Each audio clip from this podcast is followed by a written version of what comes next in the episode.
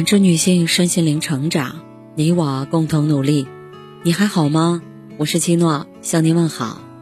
联系我，小写 PK 四零零零六零六五六八或普康好女人。今天跟大家分享的内容是：我的女儿不需要懂事。刷小红书的时候看到这样一个故事，有一天。一个博主妈妈带着女儿去街边吃寿司，轮到他们的时候，摊主只剩最后一份了，还没来得及庆幸，后面排队的小男孩因为买不到了，一脸失望，好久都不愿离开。女儿看着男孩失落的样子，走到摊主面前说：“阿姨，这份还是给小哥哥吧，我不要了。”女儿说完这句话，一边满眼可惜。一边用期待夸奖的眼神看着妈妈，但是这位妈妈并没有由着女儿，而是付钱转告摊主，继续为他们做。回到家之后，面对女儿的疑惑，妈妈与女儿的一段对话引无数人深思。妈妈问她：“是不是以为妈妈会因为你的谦让而夸你？”女孩不好意思的点点头。妈妈说。你刚刚为什么要让给那个男生？你是觉得他比你更应该优先吃到好吃的吗？女儿说：“不是，他比我大，来的比我晚。”妈妈又说：“那你认为他比你更需要那份寿司吗？”女儿说：“嗯，也不是，我自己也很想吃。”妈妈说：“既然都不是，为什么要让呢？”女儿说：“因为琳琳想做一个善良的女生，做好事，听到别人说谢谢会高兴。”妈妈问她：“那刚才那个哥哥跟你说谢谢了吗？”女儿沮丧的摇摇头说：“没有。”妈妈又接着问：“是谁告诉你这样做会让自己高兴呢？明明琳琳因为吃不到好吃的东西会不开心。”但是因为让一个不认识的男生满足了愿望，就觉得自己也跟着快乐了吗？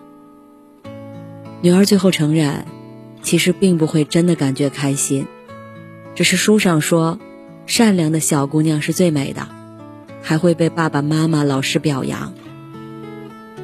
看完故事里这个懂事的女孩，身为女性，实在太有共鸣了。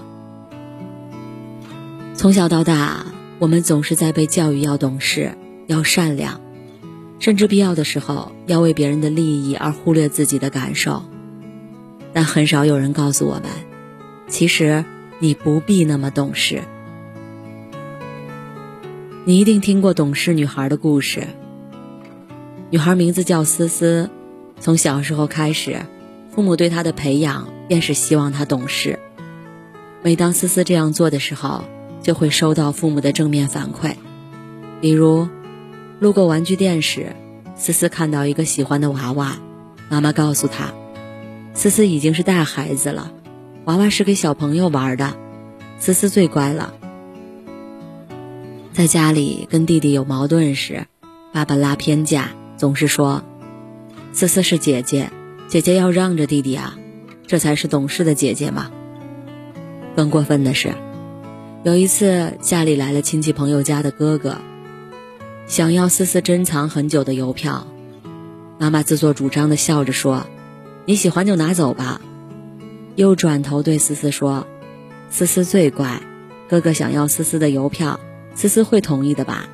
今天邮票就送给哥哥啦，等之后爸爸再买给你。”思思还没开口说什么，邮票就被塞到了哥哥手里。男孩满心欢喜地离开了家，只有思思的心里在滴血。那是他花了好久时间才收集的，而且有些邮票根本买不到。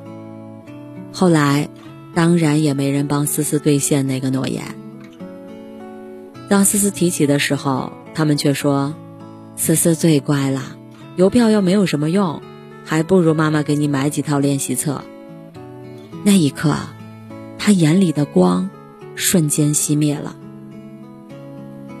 长大后的思思谈了一个男朋友，恋爱期间，思思简直称得上是一个六好女友，不作不吵不闹，不任性不物质，也不渣女。男友忙了不回消息，她表示理解。过节从不要求昂贵的礼物，事事为男友着想。男友却对她的付出越来越敷衍，根本就不把她放在心上。最后，这段恋情以男友的劈腿告终。思思很不懂，在这段感情里，她明明已经付出那么多了，可男友还是选择了别人。那个从小懂事的女孩，除了一句夸奖，什么也没得到。没有人知道，或者不愿意知道，那一句“我没事儿”，其实心已经碎成了玻璃渣。那一声“我很好”，背后其实内心一点儿也不好。要求女儿懂事，其实对她是一种残忍。所有的懂事背后，委屈的只有自己，成全的都是别人。那个看起来最懂事的女孩。内心里一定藏着很多难以言说的苦吧。自媒体人梦如曾分享过这样一个故事：主人公是一位懂事的女孩。有一次，几个小朋友分冰淇淋，轮到那位懂事的女孩的时候，其他人齐声发出嘘声。作为小孩子的敏感，她立即明白，其他小朋友并不想让她吃冰淇淋。甚至小声嘀咕：“这么懂事的小孩也吃冰淇淋，你该留给别人啊。”女孩伸出去借冰淇淋的手迟疑了，到最后，她也没有吃到心心念念的冰淇淋。